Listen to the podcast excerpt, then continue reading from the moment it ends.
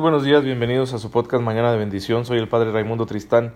Espero en Dios que se encuentren todos muy bien, gozando de la paz, del amor, de la misericordia que el Señor quiere darnos porque pues sabe que tenemos que enfrentar una vida difícil. Él en su infinita sabiduría lo ha previsto así para que maduremos, para que aprendamos a amar, a corresponder a su gracia. Y pues nos da todo, nos da todo para que podamos vivir esta vida lo más santamente posible. Bien, eh, ha, estado lloviendo aquí en la ciudad de Chihuahua y pues de una manera muy especial, ¿no? Porque llueve bastante por las noches, a veces un poquito durante el día, luego sale el sol y se pone el clima horroroso, pero hay que aceptarlo, también es un regalo de Dios, lo importante es que haya lluvia, que haya agua, porque lo necesitamos para vivir, así que hay que bendecir a Dios y pedirle que nos llegue esa lluvia oportuna, necesaria para nuestros campos y ciudades, y bueno, ya si de paso nos quiere refrescar un poquito, pues también hay que pedírselo, ¿verdad? Para que estemos menos acalorados, porque con el estrés de la vida actual y el calor, pues se pone uno de muy mal humor. Y son muy bonitos los días nublados, son muy muy bonitos, a mí me encantan, por mí ojalá que estuviera así siempre, pero bueno, también nos hace falta el sol.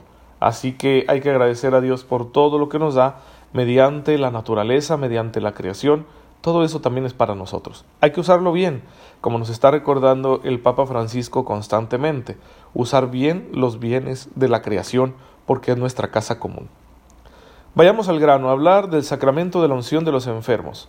Ayer surgía una pregunta, ¿quién puede recibir la unción? Este sacramento, como todos los demás, es para aquella persona bautizada que se encuentra enferma.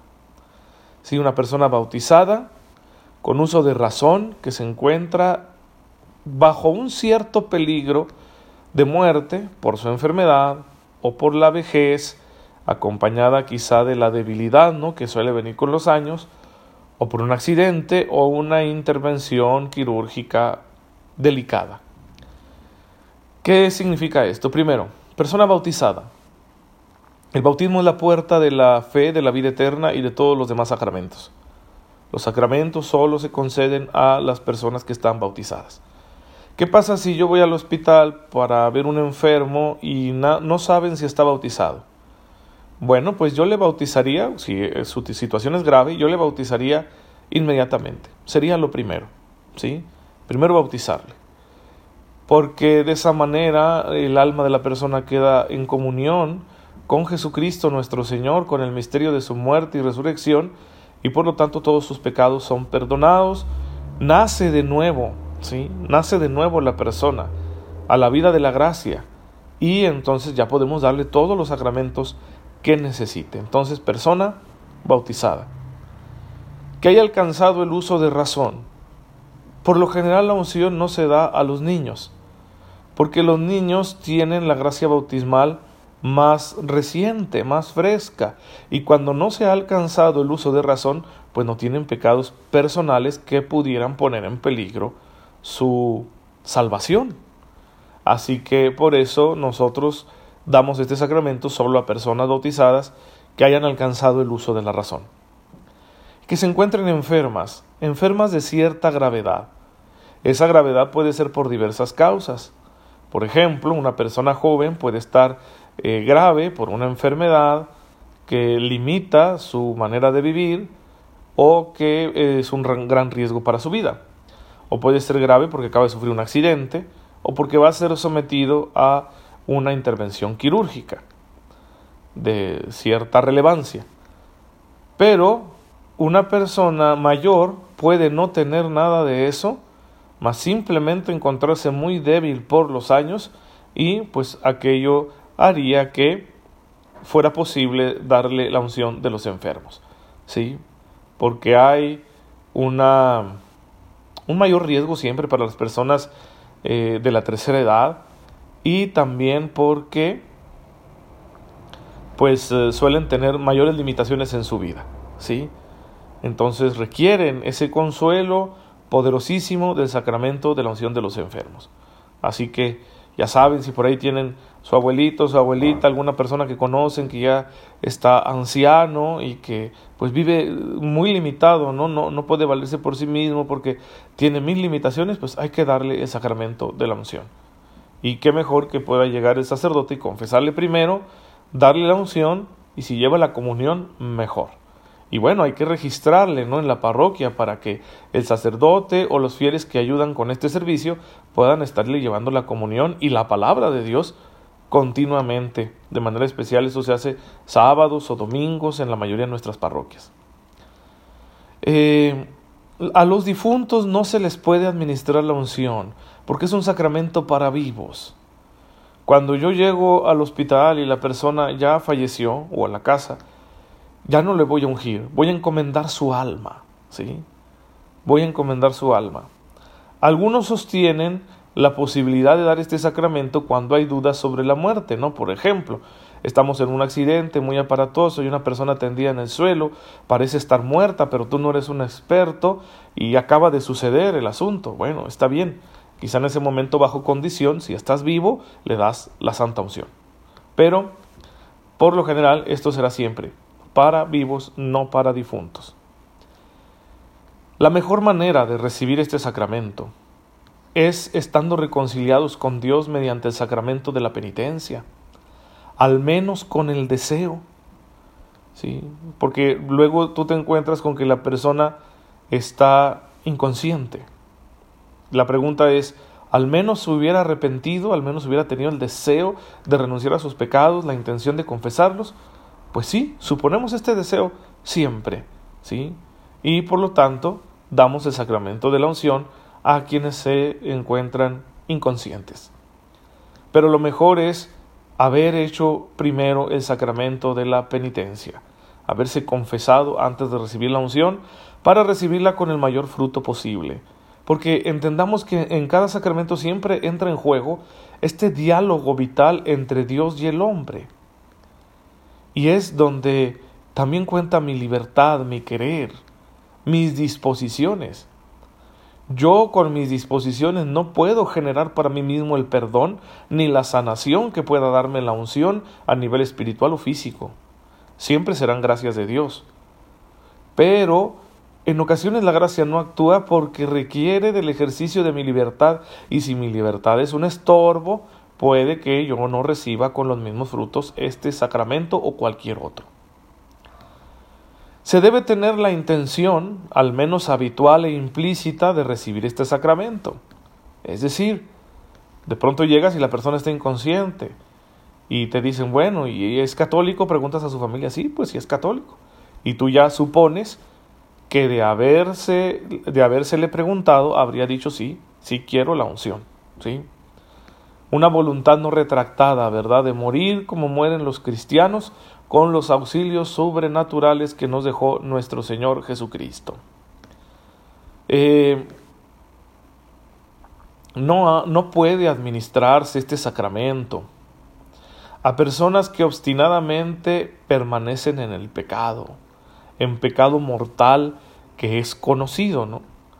Por ejemplo, cuando tenemos una persona divorciada, vuelta a casar, híjole, es muy grave pero en estos casos no a todas las personas se les puede administrar el sacramento, porque se requiere un arrepentimiento que implica la intención de cambiar la situación de pecado.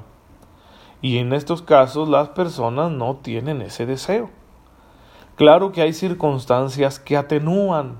Por ejemplo, para mí ha sido muy común dar la unción a personas ancianas, enfermas, que viven como pareja de una persona con la que no están casados por la iglesia, no se han casado en el Señor, pero que ya viven como hermano y hermana, ¿sí? Es decir, ya materialmente no están pecando, no hay un pecado de fornicación, porque pues ya quizá las fuerzas y el vigor físico para, para eso, el deseo y el interés ya se perdió. ¿Y por qué siguen viviendo juntos? Porque se tienen el uno al otro para cuidarse. ¿Sí? Y en esos casos es legítimo dar los sacramentos, reconciliación, unción, comunión, porque la persona ya materialmente no está cometiendo ningún pecado, formalmente tampoco, ¿no? Porque no tiene la intención de. Y pues eh, dice uno, bueno, esta situación ya no podemos cambiarla, quizá porque ya no se puede volver con el verdadero cónyuge o porque hacerlo supondría un problema aún mayor, Dices, bueno, aquí estas personas se están cuidando, así que vamos a, permitir que reciba el sacramento porque ya no hay un pecado mortal. Hay que estar bien atentos y pedirle al Señor su gracia para que nos conceda no vivir en pecado mortal. ¿Sí? Y esto hay que tenerlo muy en cuenta. No nos acomodemos a las mentalidades de este mundo, que lo justifican todo. Debemos tomar nuestras decisiones en el nombre del Señor y saber que Él nos va a exigir coherencia al respecto. Para ello debemos conocernos muy bien, no sea que estemos tomando decisiones precipitados por nuestra propia ansiedad afectiva, por nuestros desórdenes o apetitos, y luego nos arrepentimos y pues terminamos fallándole al Señor. Siempre hay que tener esto en consideración. Si un enfermo ha la llamada que entró, eh, si un enfermo ha recibido la unción y recupera la salud, en caso de una nueva enfermedad grave puede volver a recibir este sacramento. Y en la misma enfermedad también cuando se agrava, se puede reiterar el, el sacramento. Es decir, si hay una persona que está enferma por ahí en el hospital y tú vas y la unges y luego te dicen, oiga, padre, es que se puso más grave, pues se le va y se le vuelve a ungir. Sí, se puede reiterar este sacramento. Bien, por último conviene tener presente esta indicación de la Iglesia. En la duda sobre si el enfermo ha alcanzado el uso de razón, sufre una enfermedad grave o ha fallecido ya, administrese este sacramento. Lo dice el Código de Derecho Canónico en el canon número 1005. ¿sí? Porque siempre está primero la salvación del alma de la persona y estos sacramentos son para la salvación. Por lo tanto, si tenemos alguna duda de si cumple o no con las indicaciones necesarias para recibirlo, el asunto es proceder, porque daño no le va a hacer. ¿sí? proceder porque daño no le va a hacer. Así que, bien, pues ahí está la ley de la iglesia diciéndonos, se puede dar este sacramento, aunque se tenga dudas sobre si la persona cuenta con los elementos necesarios para poder recibirlo. Pues eh, vamos a, dejar hasta aquí esto que comentamos sobre el sacramento de la unción de los enfermos. Mañana, si Dios lo permite, seguiremos hablando de ello porque, como todos los sacramentos, hay mucha riqueza que explorar y pues de esta manera nos enriqueceremos en nuestra fe y estaremos dispuestos a recibirlo cuando sea necesario. La verdad es que es una gracia bendita de Dios que nos acompaña en medio de nuestras enfermedades.